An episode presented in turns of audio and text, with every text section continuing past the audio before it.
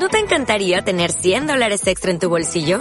Haz que un experto bilingüe de TurboTax declare tus impuestos para el 31 de marzo y obtén 100 dólares de vuelta al instante. Porque no importa cuáles hayan sido tus logros del año pasado, TurboTax hace que cuenten. Obtén 100 dólares de vuelta y tus impuestos con 100% de precisión. Solo con Intuit TurboTax. Debes declarar para el 31 de marzo. Crédito solo aplicable al costo de la presentación federal con TurboTax Full Service. Oferta sujeta a cambios o cancelación en cualquier momento.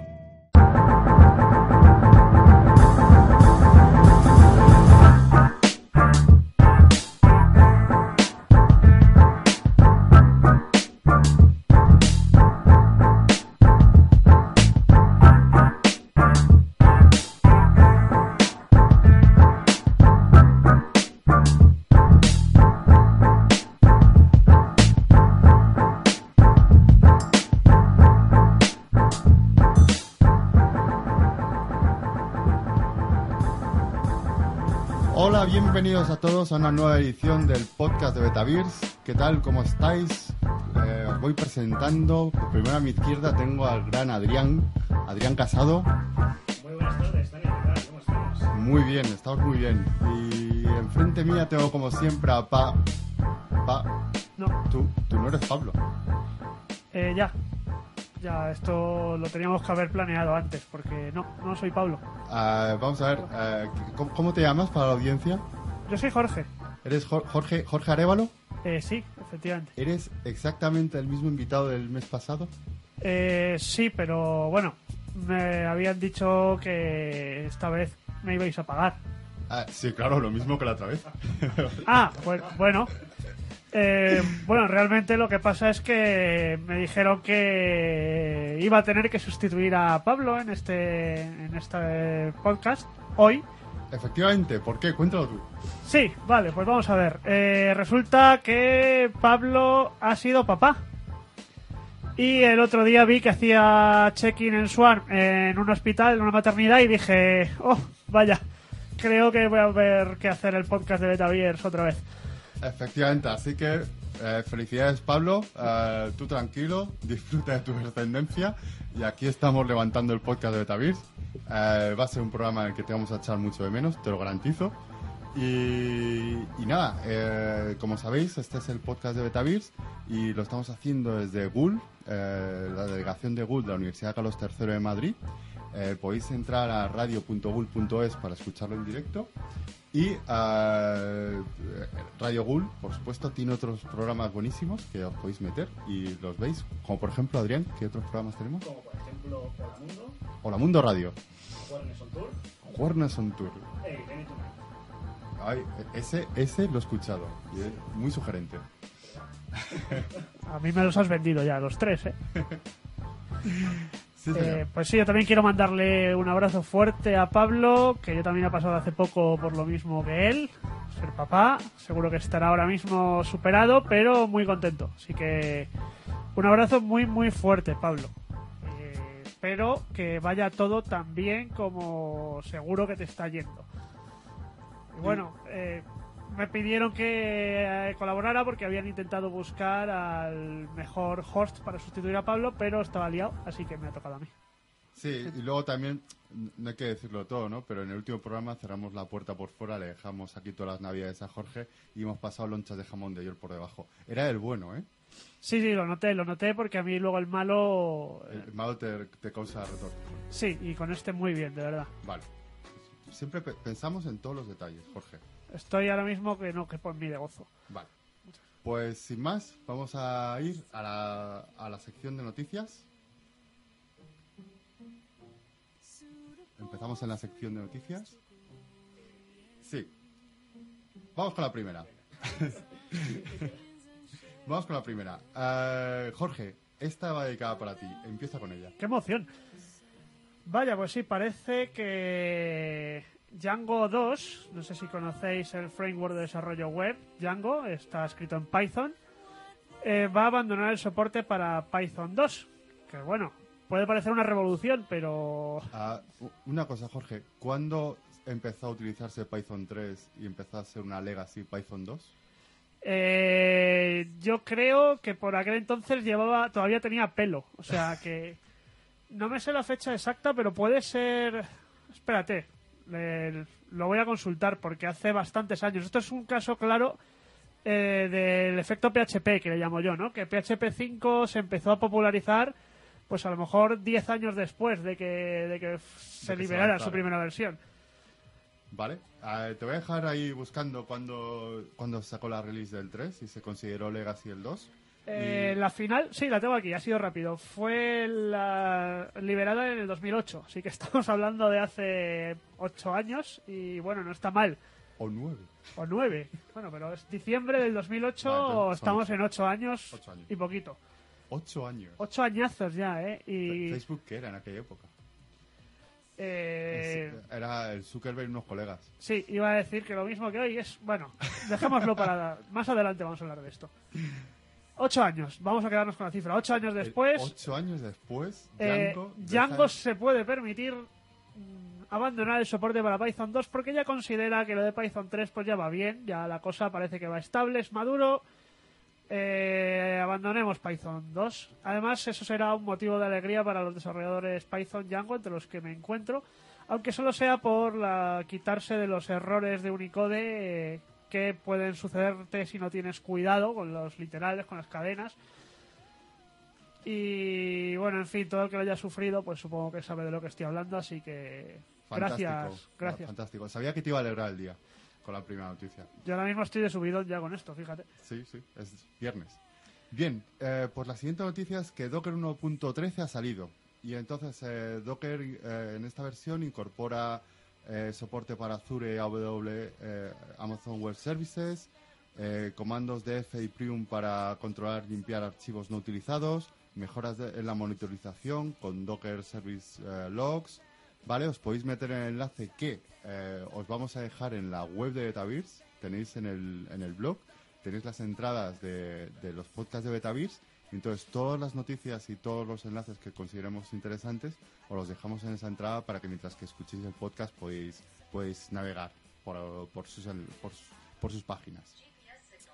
Entonces, eh, eh, la siguiente noticia, Jorge, esta igual, igual te, te interesa. Eh, AMD ha presentado sus nuevas arquitecturas Ryzen y Vega. Madre mía, pero esto esto es muy de hardware, Esto, hacker. esto es muy de hardware. Eh, te, te cuento un poco. A ver, eh, AMD llevaba como bastantes años, y cuando digo bastantes son más de cuatro años, sin lanzar una arquitectura nueva en la parte de, de CPUs. Entonces, eh, por ejemplo, ahora mismo no hay una AMD que soporte DDR4, que es la memoria eh, que Intel soporta desde hace dos años. Entonces, eh, con el anuncio de Ryzen, AMD va a sacar micros que pueden llegar a competir con los de gama alta de Intel. Probablemente no lleguen a, a la gama altísima de Intel, de los i7 de la leche que te cuestan 400 euros. Pero el hecho de que haya, de que AMD vuelva, vuelva a ser competencia de Intel, lo que va a hacer seguro es que bajen los precios de Intel y es posible que nos pueda interesar comprar algún nuevo micro de AMD. Aparte va a cambiar el socket por primera vez también en mucho, mucho tiempo. Teníamos el AM3 Plus y ahora va a tener un AM4. Entonces este nuevo socket va a durar como cuatro años. Entonces eh, es un buen momento para eh, comprar un, micro con un socket nuevo porque sabes que esa placa te va a durar bastante tiempo. Básicamente la duración de la placa es la duración de lo que del socket. Si todavía se fabrican micros con, con ese socket cuando se te queda viejo el, el que tienes, pues puedes cambiarle el micro. Y también ha presentado arquitectura Vega, que va a competir con, con las gráficas 1070 y 1080 de, de a- Nvidia. Y no, no tenemos muchos muchos detalles sobre, sobre su rendimiento, sobre precios, ¿vale? Porque directamente AMD no nos ha contado en el CES, pero, pero promete ser un buen año para, para AMD, ¿vale? Seguiremos con ello. Vaya, no está mal. Sí. Eh, aún recuerdo aquellos tiempos de cuando yo era mozuelo en los que AMD era la compañía de los procesadores que se quemaban. Eso, Eran ah, estufillas, eran estufas. Eran estufillas. Afortunadamente hoy ese puesto ya lo ha ocupado Samsung, entonces está ya, está ya. Samsung ha mejorado con creces. Sí, sí, Eh, ahora se queman puesto. mucho más rápido. Ya comentamos lo de los terminales prohibidos en los aviones, ¿no? Creo que la semana pasada. Sí, sí, bueno, sí. pues- Sigan prohibidos, ¿eh, chicos? No metáis un Galaxy Note 7 y no hagáis la coña de, de ponerle a la Wi-Fi el nombre de Galaxy Note 7. ¿Vale? Se- Eso eh, es. si, si cambia el estado de esta alerta, os informaremos, pero, pero no, no hagáis eso. Pero el AMD sí lo podéis meter, ¿eh? No pasa AM nada. Sí, podéis Sí, poner sí. en vuestra wifi, podéis poner que es una AMD Ryzen, ¿vale? La gente flipará, ¿vale? Pero podéis hacerlo, no hay Claro. peligro. Y ah, tenemos una de hardware, pues tenemos dos. Dos de hardware. Dos de hardware. Y espérate que no haya más. Vale, es que esta semana ha sido el CES. Estamos en la semana tercera de, de enero y, y esta semana pasada fue el CES, entonces me he contenido, ¿eh? Es decir, que solo haya metido dos noticias de hardware después del CES es, es un acto de contrición que he hecho yo. Entonces, eh, eh, si, si he dado una noticia de AMD, pues ahora toca una Nvidia, porque Nvidia ha presentado, hizo una keynote ahí en plan Apple, ¡buah! o sea, una hora, pantallón, enseñando todo lo bueno que tiene. Y entonces, eh, por un lado, eh, nos va a permitir hacer directamente los drivers de Nvidia, nos van a permitir mandar nuestros gameplays, ¿vale? nuestras jugadas a Facebook Live. Que no sabía que Facebook tenía streaming de vídeo. Dicho sea esto, esto Primera noticia que tengo. ¿Tú lo sabías, Adrián? ¿En serio? Estoy tan desfasado. Ah, esto es la gente que emite en directo eh, a través de Facebook, lo hace directamente con Facebook, ¿no? gente que, que emite en directo, pone la cámara de Facebook, se pone la GoPro y para adelante con eso. Pero esto lo hace el Rubius, por ejemplo. Lo hace el Rubius, lo hace Divinano y lo hace cualquiera que tenga algo que, que enseñar. Desde que compraron Instagram se están volviendo... Muy locos. Están, Están muy locos. Ya se han comido Snapchat, pues ahora por quién van, a por Twitch TV. Van a por Twitch. Sí, sí. Esto es terrible. Sí, y Twitter, Twitter también está metido un poco en ese ajo también dentro de nada. Y Twitter también. Twitter también, pero Twitter ya tenía los Vines, ¿no? Que tenía Vines, pero ahora ha empezado también a salir eh, contenido promocionado ahí en la parte de la derecha de un misión en directo. Sale ahí un pavo hablando Pero serán vídeos de tres palabras, de, de 200 palabras. en directo ahora. Y. Y placa. El vídeo entero. Vaya. ¿Y, y qué dice Google? ¿Qué tiene YouTube? Vale. Google tiene YouTube. eh, Tiene el live eh, de YouTube. Que lo, lo he usado y, o sea, están todos con, con el vídeo en vivo. Tenemos que hacer un día un programa de plataformas de streaming de vídeo y de las audiencias que está moviendo ahora. Es, es impresionante. Sí, sí, porque vamos, lo de los videojuegos en streaming... Los eSports me fascina. Eh, O sea, pensar que la próxima generación no vendrá, no verá un, un Córdoba Albacete de segunda regional, sino que verá un eh, equipo Movistar de, de Dota, podemos decir Dota, ¿Dota 2? de Dota 2. Ahora me escuchéis, antes me escuchaba en, en la- en la lejanía. ¿A que sí? Te has acercado más a acercado- nosotros. me he acercado Está más, bien, Nada más el chorro de voz. está muy bien. Pues veremos competiciones del equipo de Telefónica de Dota 2 contra el equipo de Orange, por ejemplo. Cuidado. Jolín, vaya, No- no eso... puedes decir telefónica sin decir algo sin decir algo sin decir algo fuerte del equipo de Telefónica y ah, de, de Orange ay ah, Vaya, bueno, eso me pone potencialmente más cerca de ser un deportista de élite, ¿no? exacto nos acerca a todos Bien. a ser estrellas del deporte Bien, para mí toser cuenta como hacer abdominales, o sea que estoy muy contento. sí señor Eh, yo lo digo nací 10 años antes es decir si yo hubiera nacido 10 años después sería un youtuber Estoy de acuerdo, me pasa lo mismo, ya se me ha pasado. Ese barco zarpó. ese barco zarpó Mientras que, mientras que no vayáis por la calle preguntando a los repartidores dónde están las calles para que luego os calcen una leche. Eh, exacto caranchoa Estamos al tanto de la actualidad, ¿lo veis? No solo somos frikis que nos gustan los eh, keynotes de Nvidia. efectivamente todo esto ha pe- ha empezado porque Nvidia ha metido Facebook Live o sea esto es Sí, de ahí al Caranchoa, pues es que es, es un Eh, paso Era un paso, era inevitable. Teníamos que acabar en Caranchoa. necesario. Bien, pues. eh, Más se- noticias. Seguimos con Nvidia porque también ha, ha sacado GeForce One. ¿Vale? La, el GeForce One, eh, que no es One, es que el corrector me lo ha hecho mal. Es GeForce Now. Ah, vale. ¿Vale? El GeForce Now es un servicio que tiene, que tiene Nvidia, que va a sacar ahora, que es que eh, te, tú puedes jugar a un juego sin tenerlo instalado en tu ordenador y recibes el streaming de vídeo en tu, en tu ordenador y todo el procesamiento gráfico lo hacen ahí sus servidores de Nvidia. Entonces son 25 dólares por 20 horas de juego. Aparte, el juego lo tienes que tener tú comprado, es decir, tú lo- es tu juego de Steam, le das tu cuenta de Steam a Nvidia, Nvidia te ejecuta el juego en sus servidores y te va tirando el vídeo a ti.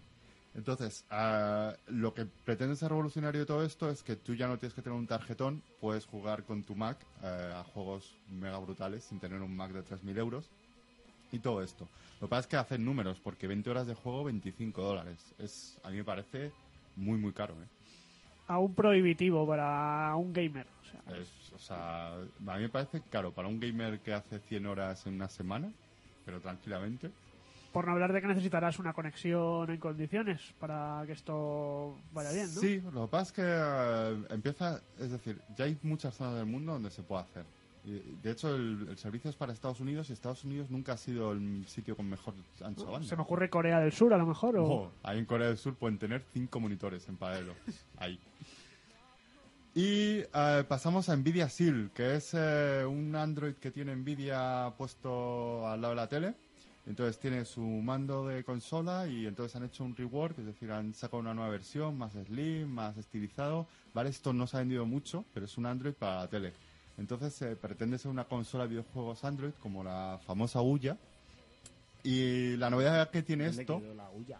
¿Eh? ¿Dónde quedó La huya, ¿dónde está? Ah, eh, queridos oyentes, si tenéis una huya, podéis mandaros un- mandarnos un mensaje con el hashtag ah, tengo una huya, ¿vale? Vamos a estar monitorizando ese hashtag, no bromeo. Y, y si tenéis una huya, pues os daremos el pésame desde aquí. Puedo añadir un hashtag nuevo. Tengo una NES, pero NES de la de, la de verdad, ¿eh? No, no esta hipster que ha salido. la Hister pequeña no, No, pues te, te la mando yo porque la tengo. Vale, pero tú eres de mi generación. Eh, sí. Es igual, nos podéis mandar los tweets. Sí, Igual. mandadnos un tuit de tengo una huya y os daremos el pésame en, en directo. Si no nos manda nadie, no es que nos está escuchando poca gente, es que eh, no la tiene nadie. Es que no sabe escribir. Huya. Bien, y entonces lo, lo divertido de todo esto es que nos quieren vender eh, el Spot, que es un micrófono inalámbrico que te vas poniendo por, por tu casa. Es decir, quieren venderte pequeños micrófonos inalámbricos, ahí, plas, plas, lo vas poniendo por tu casa, entonces te permitirá acceder a servicios como los que hemos hablado otras veces. Eh, en este caso serán los eh, Google Assistant, ¿vale? Entonces está muy bien tener no solo un micrófono en tu casa, que podría ser el de Google Home, sino tener muchos, ¿vale? Para, para que si una compañía te quiere espiar o un hacker, lo pueda hacer bien. No que te espíe en un lado de tu casa. Claro, no de cualquier manera. No de cualquier manera, que te espíe de verdad. Y poco más. Luego han presentado una cosa de inteligencia artificial para coches. Nada, total. Solo ha firmado una cosa- un tratado con Audi para poder hacer desarrollos de inteligencia artificial en vehículos. Y nada, o sea, esto de los vehículos eh, eh, eh, con inteligencia artificial, automáticos, no, no, no creo que sea gran cosa. No, no va a cambiar el mundo. Eso nada. es Eso, modas, modas, pasajeras. modas. Eso nada. Eh, que- podemos poner el hashtag de ironía, ¿verdad? Eh, me preocupa. Van a intentar replicar con IA todos los. Maneras de conducir. eh, o sea, ¿puede haber una IA Cani? Con un, con un Seat León tuneado con lo amarillo. ¡Qué grande! Sí, sí, un- eh, como, como en Interstellar, cuando, cuando el, el protagonista le dice al, al robot eh, humor al 50%, ¿vale? Pues le- que le diga chonismo al 70%. Efectivamente. Y que te ponga ahí rosendo a todo trapo. Eh, a a mí esto me da para muchísimo. Y Es- sí, sí, sí, sí. creo que nos va a dar de sí. Estamos, estamos perdiendo dinero. Esto hay que hacerlo. Eh, sí, ahora mismo estás tirando el dinero si no enseñas a tu IA a eh, comportarse como un choni. Como- o- como un cani. Como un cani, ¿verdad? Sí, sí, como un cani, como un chani. Una Eh, choni, un cani, bueno, o sea, no vamos a entrar en el, en el tema... Un día deberíamos, un día deberíamos. Es posible que lo hagamos desde otro enfoque, pero, pero sí, creo que lo vamos a acabar haciendo. Conducción cani, Conducción cani. por inteligencia artificial. Estamos abriendo horizontes, Jorge. ¿Es el cani ya en sí mismo una inteligencia artificial? Bueno, dejamos la pregunta en el aire y continuemos. Continuamos. Pues una empresa de análisis financiero ha creado un marcador, el marcador Trump. Esto es grandioso, es verídico, tenéis el enlace, no os estoy tomando el pelo. Eh, el marcador Trump es cómo afecta las cotizaciones en bolsa los tweets que va haciendo Trump. Es decir, eh, eh, mm, Dios nos ha regalado con un presidente de los Estados Unidos que le encanta escribir por Twitter lo primero que se le ocurre. Que eso está muy bien para cualquier CEO de una empresa, eh, que en realidad no. Pero está muy bien para mucha gente, pero para el presidente de los Estados Unidos de América, pues igual puede afectar a, a ciertos sectores, a ciertas empresas, ¿no? Entonces han creado este, este parámetro y yo creo que nos va a dar grandes alegrías. Vamos a estar muy atentos a este indicador, al indicador Trump, ¿de acuerdo? Maravilloso. Es, Es simplemente genial. Vivimos en una era maravillosa, es decir, tenemos la tecnología para medir las meteduras de patas del, del presidente que ahora mismo está entrando. Y ah, de, una, de una buena noticia a otra mejor, Jorge, porque aquí Oh, sí. siempre nos congratulamos. Mm, Adelante, pu- puedes decirla tú. Es que tengo la imagen delante y estoy disfrutando mogollón. Resulta eh, que la industria de retretes japonesa, poca broma porque esto es una industria gorda, ha llegado a un acuerdo, a un acuerdo, vamos, todos los eh, miembros de la industria han llegado a un acuerdo para estandarizar eh, los símbolos que ponen en sus interfaces, es decir, en los retretes. Efectivamente, porque eh, era un problema. Es decir, tú ibas a Japón, ibas a un retrete, te acostumbrabas pues a los controles que tenías ahí, y, todo bien. Pero ibas a otro y tenía otros símbolos. Y claro, esto para un japonés pues se lee las instrucciones, pero vas tú como occidental y ¿qué haces? Sí, si no sabes usar las tres conchas, que esta referencia la deberíais coger los mayores de 30 solo. Efectivamente. Eh, me parece importante, sí. Muerte, asesinato, John Spartan. ¿Qué nivel? ¿Qué nivel hemos alcanzado? Eh, estoy viendo los iconos y la verdad es que me parecen realmente ilustrativos. O sea, se entiende bastante bien lo que ¿Estás significa. confortable con los iconos? Estoy muy confortable con ¿Te los sentirías iconos. seguro en un retrete japonés ahora mismo? Ahora mismo, con los ojos cerrados, podría sentarme en un retrete japonés, confiando en que sabré lo que estoy haciendo en todo momento. Sab- ¿Sabrías qué estás haciendo cuando utilizarás el que está indicado con un cuadrado negro? Atención, esto no es muy radiofónico, pero espera. tenemos uno con un cuadrado Un cuadrado negro, negro. el del final. Tú aprietas un cuadrado negro, ¿qué crees que ¿Qué pasaría? puede pasar ahí? El cuadrado negro es interesante porque aquí entramos un poco ya en, en estas... El, el mundo de, de Wekis. Sí, en el mundo. Es- Estamos en el mundo Wekis, es decir, ¿Qué ves, culturalmente... qué ves aquí? Culturalmente, ¿qué significa un cuadrado negro? Pa- a mí no me genera ninguna seguridad, ¿eh? ¿No te genera seguridad el cuadrado negro? Es Yo que sería el último botón que apretaría. eh, a mí me... Mira, he dicho que me siento completamente confortable, pero este icono en concreto, que es el último, me está empezando a generar una, una duda. Adrián, teníamos, teníamos un... Me estaba sintiendo bien hasta este momento. Exacto, teníamos un programa muy bonito porque la estandarización está bien, porque, porque Claro. habían llegado a un acuerdo y de repente los occidentales volvemos a tener esa inseguridad de La apretar un La botón, entropía del cuadrado negro. apretar un botón y saber qué va a pasar. Eh, es que, claro, el botón... yo como occidental, cuando veo un cuadrado negro, me recuerda a pues a parar, ¿no? Es un stop de un, pues, de un reproductor de vídeo, sí. Efectivamente, un stop.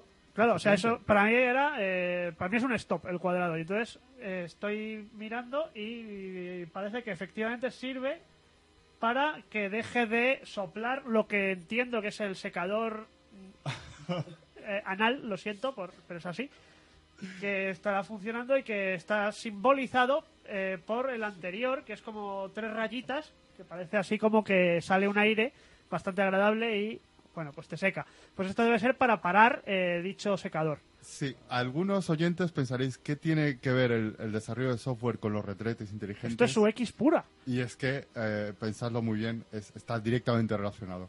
Es- es- volvemos a la IA. Eh, ¿Por qué no puede haber IA en un retrete? Oh, por supuesto.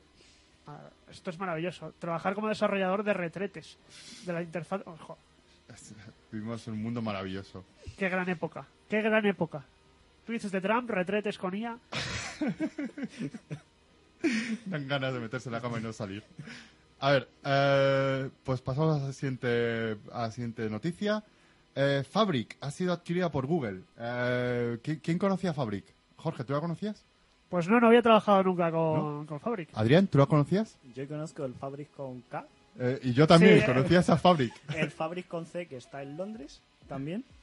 Ese ¿Qué? lo conozco de oído, pero Y el Fabric estos son los que puede ser... A ver, me voy a tirar el pisto, ¿eh? Tírate, eh, tírate. eh, el Airtime, por ejemplo, son los que desarrollan streaming... Yo lo conocía como herramienta de Python. No sé. Yo es que a mí me suena más como una empresa que se dedica al desarrollo de, de herramientas de streaming, como el, el Airtime, que es el que hemos utilizado en la radio aquí alguna vez. Pro- Me suena de ahí. Probablemente porque Fabric tiene varios productos para hacer Ajá. que las aplicaciones de móviles eh, tengan eh, nuevas funcionalidades, por ejemplo, que tengan conexión a Twitter, que eh, la parte de Google Analytics esté más mascada para los desarrolladores. Es decir, que Vale, tenía es varios otro- pequeños productos. mm, Es otro Fabric diferente también. Sí, Entonces estoy otro Fabric. Es otro Fabric. sí. Vale. Entonces, eh, digamos que eh, tenía varios servicios que podías meter en tus aplicaciones y fácilmente tenían mu- eh, una funcionalidad mucho mayor de la que inicialmente tenían tus aplicaciones.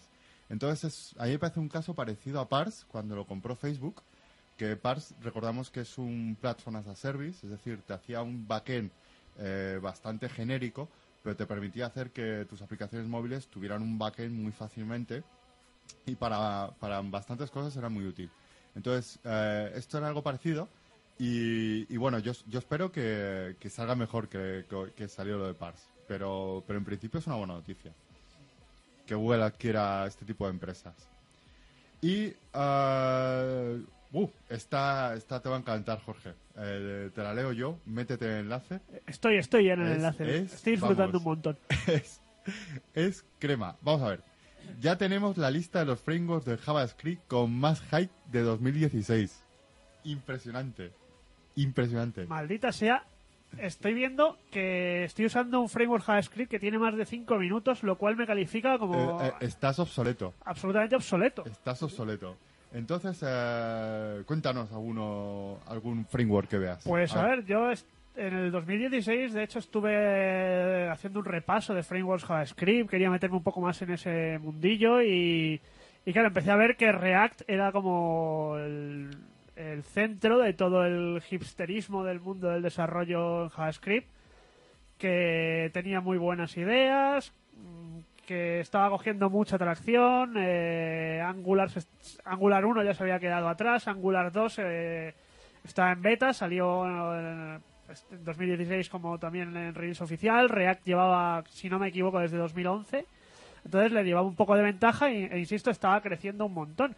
Pero parece, por lo que estoy viendo en las gráficas, que quien ha cogido una gran ventaja es Vue, Vue.js, que es un framework que, del que solo he oído buenas críticas hasta la fecha.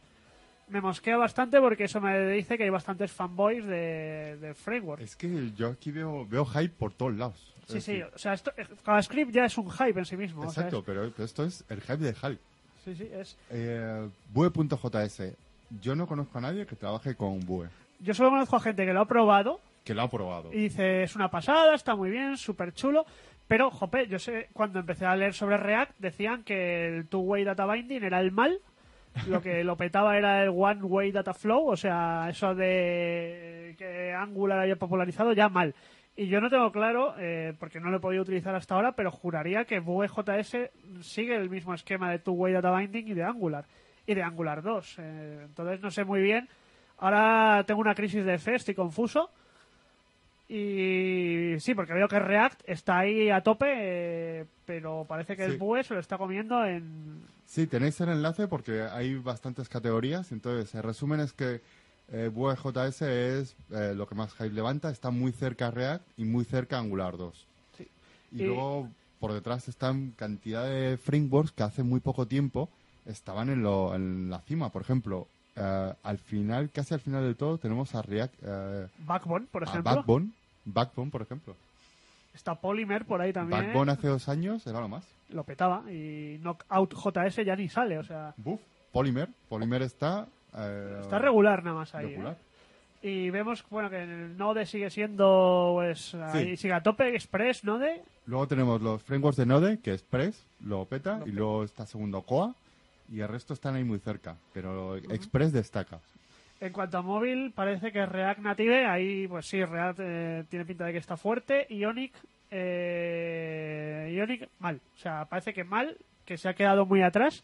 Eh, ha salido Ionic 2, que trabaja con Angular 2, y bueno, pues, si te gusta el mundo Angular, pues supongo que te gustará desarrollar con Sí, Ionic. es un must. El Ionic 2 si, si te mola Angular. O sea, yo, yo lo he empezado a probar en nada y le tengo muchísimas ganas. Te puedo, te puedo enseñar un par de cositas. Sí, sí, creo que Dani ahora lo tiene fresco. Yo he usado Ionic 1 y con Ionic 2 todavía no he trabajado, con Angular 2 sí, parece que si te gusta Angular 2 es obligado, ¿no? Sí, Sí, sí. yo te- ahora tengo curiosidad por probar React Na- Native, porque al parecer la ventaja que tiene es que genera, es un generador de código nativo. Es decir, que por lo que yo entiendo aquí, no lo he usado nunca, pero por lo que yo entiendo te genera código que luego vas a compilar y te vas a hacer nativo, directo. En realidad, bueno, no lo sé, tampoco he trabajado, pero sí, creo que esa era la ventaja con respecto a estos generadores que te hacen web views embebidas en un... Exacto. En un eh, Pero yo de verdad que quiero probar esto de React Native porque eh, como programador de Android se me ocurren varias cosas en las que si, si funciona me sorprenderé mucho. Hay, hay otra cosa por ahí Native Script también, que tiene, Ah. no sé si está por ahí en la lista. El tercero, Ah, el después tercero. de Ionic. Sí, señor. Sí, señor. Pues ahí, ahí también le está dando bastante caña por el tema también este de que venden, ¿no? Del, de sacar el Sí, sí, aplicaciones sí. nativas. Sí, sí. Entonces, eh, son la promesa que siempre está ahí. Claro. Eh, lo- los generadores de código a partir de código web Mm. para poder hacer aplicaciones de móviles. También vemos en cuanto a... Hay un apartado de generadores Uh, que el, el Uh. mundo de los generadores yo creo que también nos puede dar para un programa entero. Los que hayáis trabajado con Geoman sabréis de lo que estoy hablando. Esto de crear esqueletos de aplicaciones con los frameworks más de moda 300 megas por Hola Mundo. A eso hemos Efectivamente. llegado. Y en Geoman hay miles y miles de generadores eh, para todo. Y bueno, oficiales habrá unos pocos, pero a mí me parece que es un infierno esto. Y en el 2016 parece ser, por lo que dicen los que saben, que todo se empezó a sentar, el mundo de los generadores, el mundo de los frameworks. eh, Angular 2 sacó su Angular CLI, el oficial. React tiene también su oficial, que parece que es el que más popularidad ha cogido. Se llama el Create React App. ¿Vale? Se llama así. Eh, y bueno, pues empezar un proyecto de cero con la cantidad de librerías y de cosas y con toda esta filosofía que trajo Node al mundo del desarrollo web, que es miles y miles de pequeños paquetes que hacen cosas, pues parece algo necesario, pero si no hay una unificación y algo un poco estable y que tenga mantenimiento, me sigue pareciendo un infierno. Dicen, insisto, que el 2016 era el año del asentamiento. Sí, yo no tengo tampoco demasiada experiencia trabajando en, proyectos con JavaScript, los frameworks y tal, pero sí que sobre todo vi la, la evolución esa de, de decir, bueno, eh, por ejemplo, haciendo aplicaciones Córdoba, que al principio era bastante infierno, y ahora ya sí que, por ejemplo, con, con Ionic te, te- te daba esa potencia que, que a lo mejor Córdoba estaba un poco más perdido, mm, eh, no todo estaba tan estandarizado, y ahora con diferentes herramientas, yo que sé, que tenemos, eh, joder, ah, Sí, sí, PhoneGap.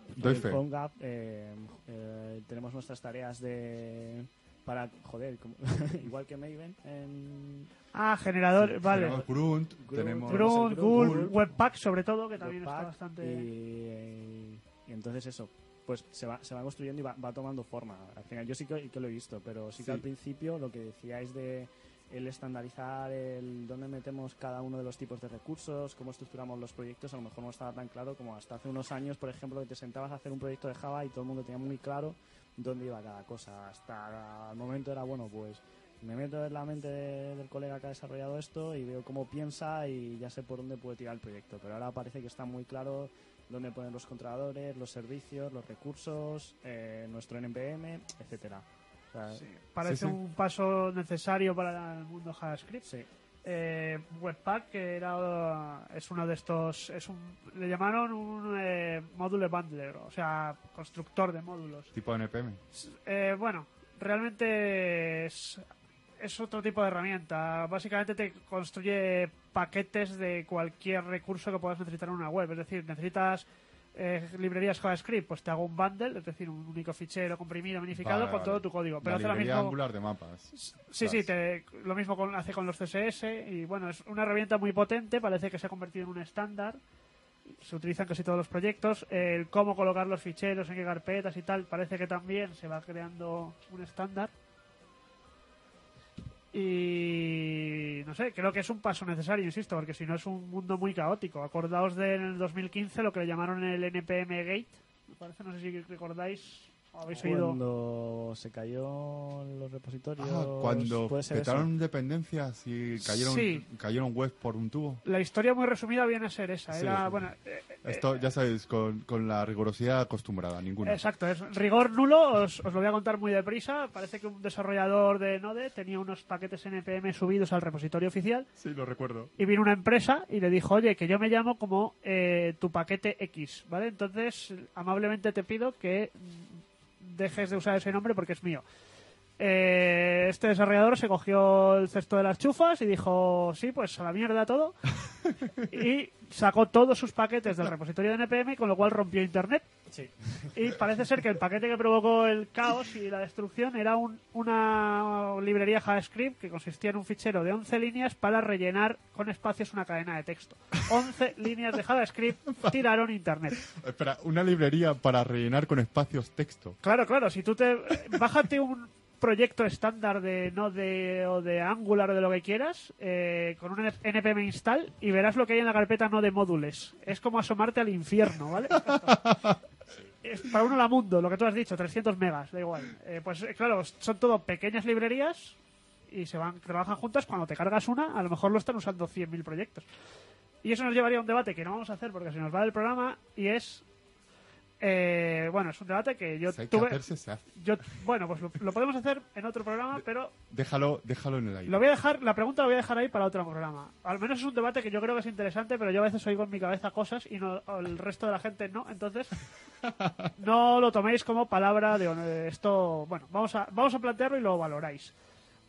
Cuando sucedió esto de los paquetes NPM, eh, hubo como dos bandos de gente que en internet, pues ya sabéis, en Twitter, en los foros, que decía unos muy cabreados de cómo es posible que 11 líneas puedan tirar tantas cosas estamos locos, vamos a desarrollar nosotros cosas sólidas. Y otro bando de eh, a que Apple no fabrica los tornillos de sus eh, iPhones. Pues si somos ingenieros tenemos que reutilizar y no vamos a reimplementar cosas que ya alguien ha implementado. Tengo que decir que Apple sí que fabrica ¿Sí? sus tornillos. Sí. Vale, pues jodeos, los que defendáis esa postura. El caso es que, ¿cuál es la postura más razonable? ¿El de todo el código que yo tire tiene que ser código de mi negocio y el resto lo reutilizo? ¿O eh, vamos a intentar controlar un poco el código con el que funcionan nuestros productos y no tirar de cualquier cosa que veamos? Yo creo que en el punto medio está eh, la virtud, como en casi todo, pero bueno. No sé, dejo la pregunta si queréis opinar o lo dejamos. Eh, Eso es un gran debate.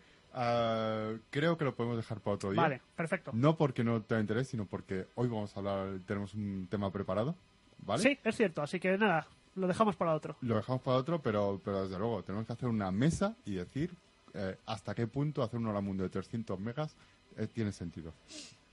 Perfecto. Bien, ah, pues seguimos. Eh, a colación de la noticia de Fabric eh, que ha sido comprada por Google, pues eh, me, me ha preocupado esto de tener plataformas que tú tienes un proyecto en la plataforma, la compra otra compañía y la otra compañía pues hace con la plataforma lo que quiere.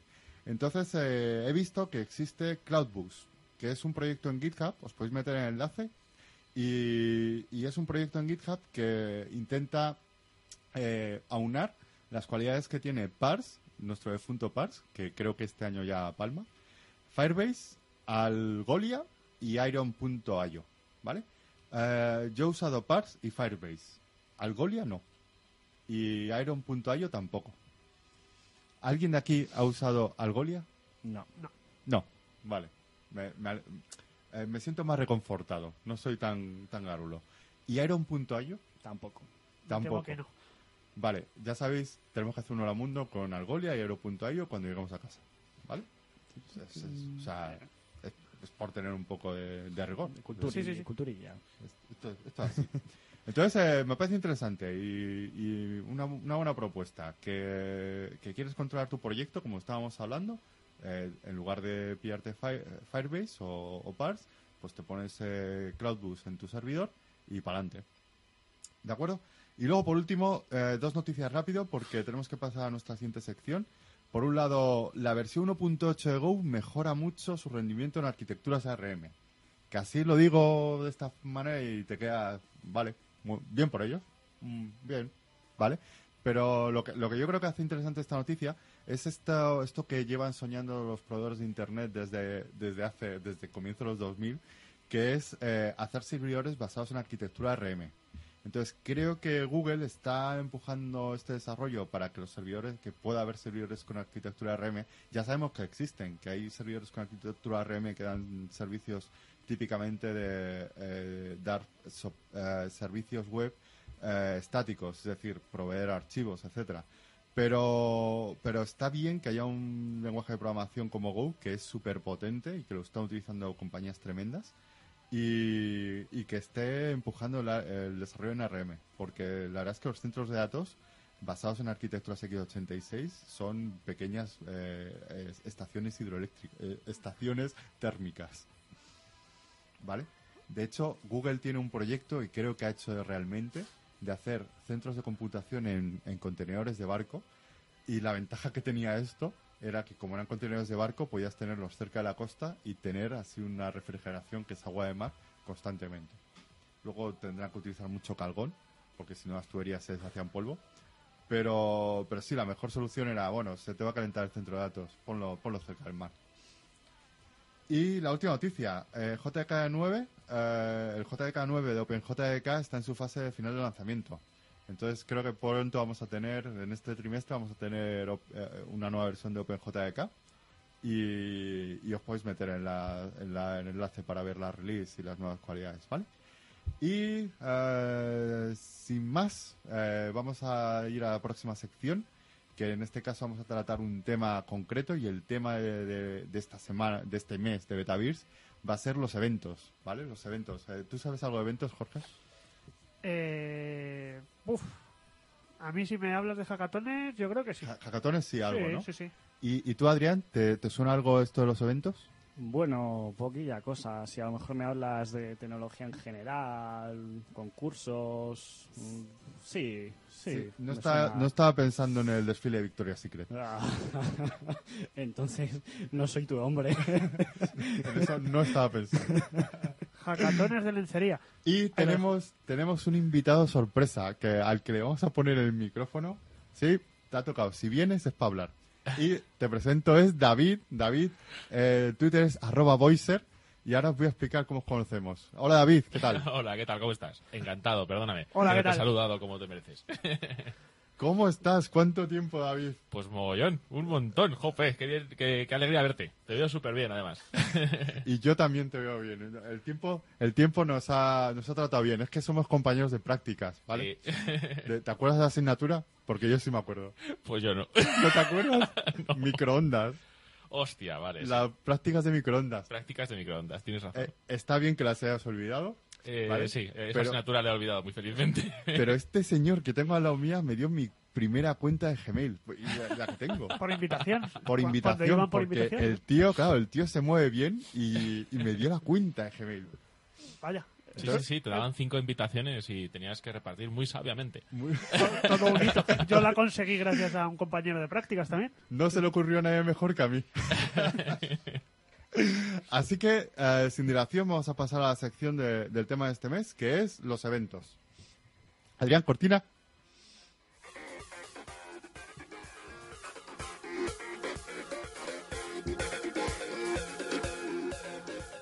Qué ¿Qué, chula la cortina, qué- qué ¿eh? pasa de Cortina? Cada vez mejor.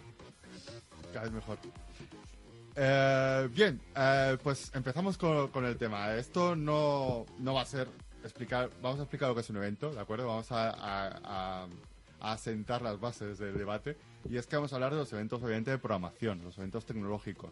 Entonces, eh, os voy a ir dando, he hecho una especie de categorías de eventos de programación o eventos tecnológicos y vamos a hablar sobre ellos, ¿vale? Porque en estas últimas semanas, sobre todo, ha habido bastante polémica con eventos sí, eventos no, qué clase de eventos molan, ¿vale?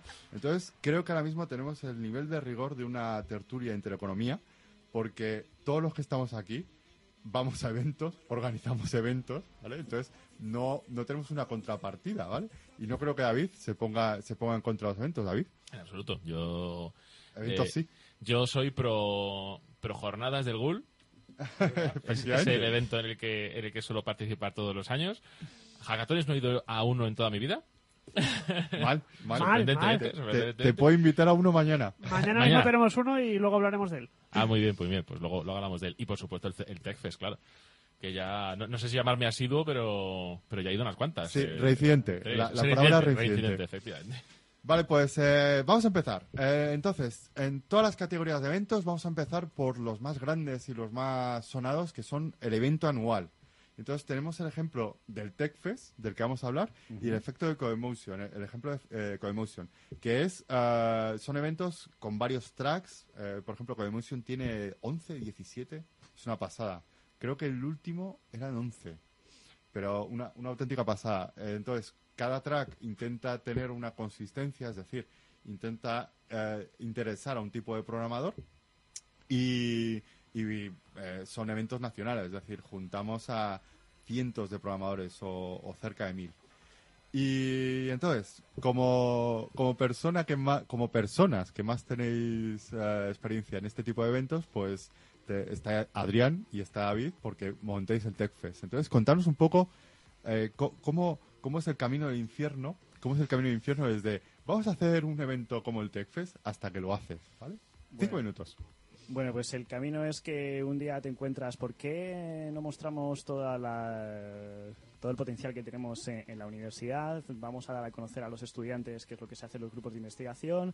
Eh, podemos poner unas mesas en los pasillos, hablas con unos compañeros, hablas con otros, te, te hablas con profesores, y dicen, oye, pues, pues podemos poner patrocinadores. Oye, pues podemos meter a esta gente que está haciendo estos proyectos de startups. Oye, pues podemos, vas montando, te vas liando la manta a la cabeza y dices, vale, el primer año lo pasas fatal. El primer año siempre es el, el- el año en el que en el que tienes que montar todo, tienes que definirlo, tienes aciertos, tienes errores, aprendes de ellos y ya para el año siguiente dices, vale, pues mira, tenemos que empezar como mínimo cinco meses antes de, de todo eso, porque de un día para otro no vas a llegar a montar cuatro tracks, eh, 60 charlas y que los ponentes los tengas para ese día. 60 charlas. ¿Cuánt- ¿Cuántos papers recibisteis en esta última edición? En esta última han sido 241.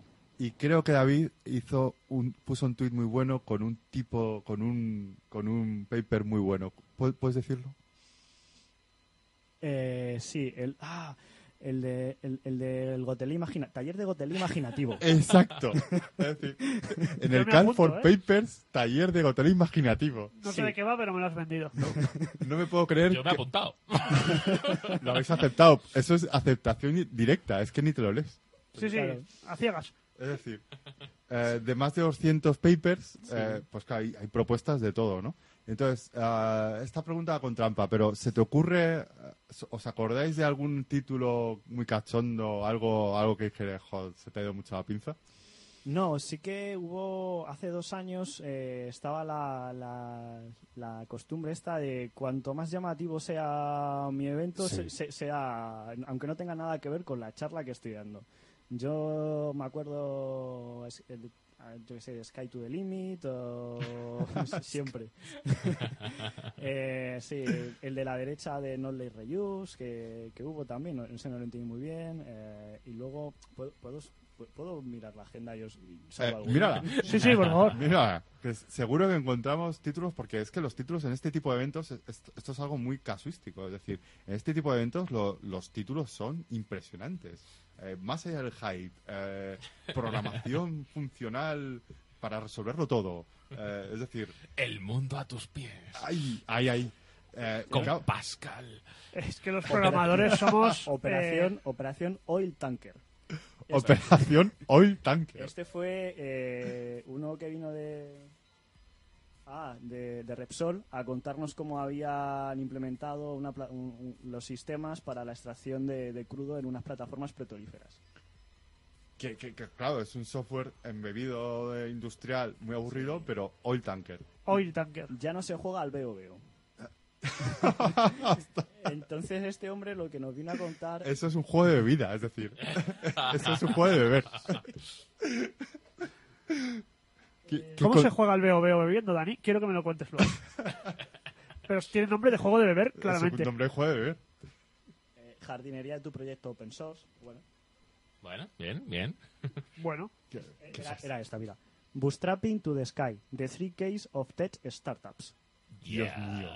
toma ya, chaval. Yo lo compro. No sé lo que vendes, pero lo compro. Sí, sí, sí, a mí ya me has ganado también con eso. Yo soy muy fácil, como veis, de ganar con conceptos simples. O sea, Funciona eso, así. Con que, con que una sola transparencia tenga un gato, yo ya eh, la mejor charla. Y me dan alergia a los gatos, ¿eh? Ojo. Pero me ganas igual. Vale, pues eh, es, es algo muy, muy típico en este, en este tipo de eventos. Entonces, eh, eh, la gente en general comenta que, que van a pocas charlas y hacen más el pasilleo, ¿vale? Es decir, eh, en realidad es un sitio, es, es- son eventos en los que conoces a gente y, te reencuentras con gente. Y que es una cosa muy buena que tienen estos eventos también. Entonces, yo no lo- cuando voy a uno de estos eventos, eh, pienso que la mitad de mi tiempo voy a aprender y la otra mitad voy a ver a gente que conocía y voy a conocer a gente eh, de mi mundo. Entonces, eh, eh, sí, dentro de, nuestra votación totalmente parcial y to- totalmente sin ningún tipo de criterio, eh, yo me apunto a estos y creo que todos, todos nos apuntamos, ¿no? ¿Cuándo es el TechFest? El TechFest es el 9 y 10 de febrero del año 2017. Nos queda menos de un mes. Menos de un mes. Entonces, eh, si- si- ¿sigo haciendo publicidad o vamos a hablar en general? Te, te doy medio minuto más. Medio minuto más, vale. Eh, no olvidéis apuntaros también al hackathon. Tenemos unos premios bastante potentes. Jacatón, Jorge. Tenemos eh, lámparas, lámparas Philips. Nos está ganando a los dos, ¿eh? Hackatones, lámparas. Eh, tenemos también en el concurso de, programación. eh, Espera, espera, espera, esto de las lámparas Philips me ha interesado. Sí. ¿Qué es esto de las lámparas las, Philips? las JUE, las, bombi- las lámparas ¿Habéis conseguido inteligentes. Eh, sí, hemos conseguido a Philips que nos patrocina la- el hackathon y nos da pack de desarrollo de, de lámparas de JUE. Qué fuerte, ¿cuántas? Eh, son tres, tres packs. Wow. Y luego para, para el hackathon para desarrollo. ¿va? Es un poco el hackathon de Internet of Things. Ajá, ¿vale? Será el sábado anterior de, al evento. O sea, el fin de semana anterior. ¿Vale? bien. Luego también tenemos el concurso de programación, ¿vale? Vale. El clásico ya de- de- del evento. Lleva con nosotros desde la primera edición y el primer premio es una PlayStation 4 Slim, Ostras. los dos mandos, eh, los juegos de la Uncharted, eh, una suscripción a- al programa de juegos que hay de PlayStation. Es un brutal el, la- el, Sí, el sí. premiaco. Eh, gana, gana un premio por programar y no vuelvas a programar más porque vas a estar jugando a la Play. Básicamente. Sí. Y luego, bueno, también tenemos eh, los patrocinadores que este año también, como siempre, se portan genial con nosotros. Eh, pues eso, van a estar allí mostrándonos las últimas novedades tecnológicas, los últimos gadgets. Vamos a estar allí con ellos que pues vamos a poder interactuar con, con lo que traigan. Pues yo que sé, siempre, por ejemplo, nos han traído de otros años pues novedades que había de Oculus o drones.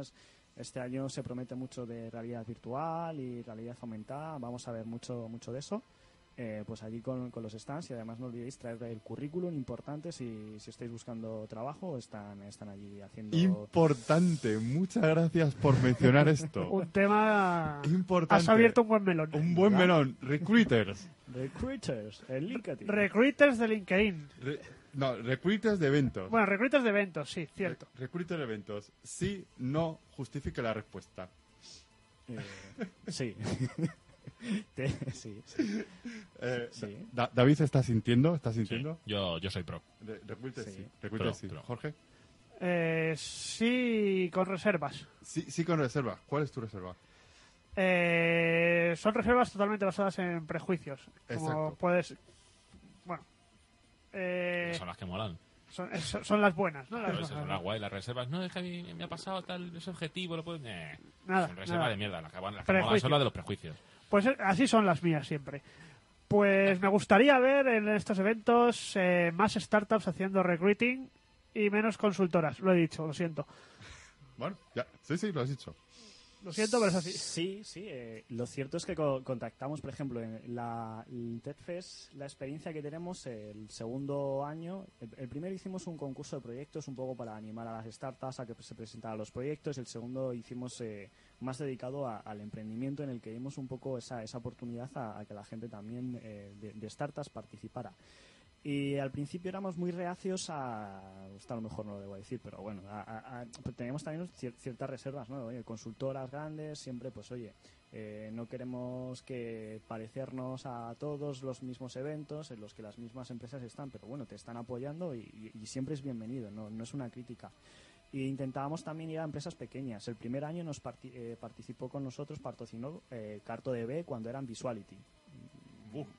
Entonces, eh, ellos fueron nuestros patrocinadores en ese momento. Eh, este año tenemos a Chefly. Chefly es eh, también otro, una startup que está allí en Campus Madrid.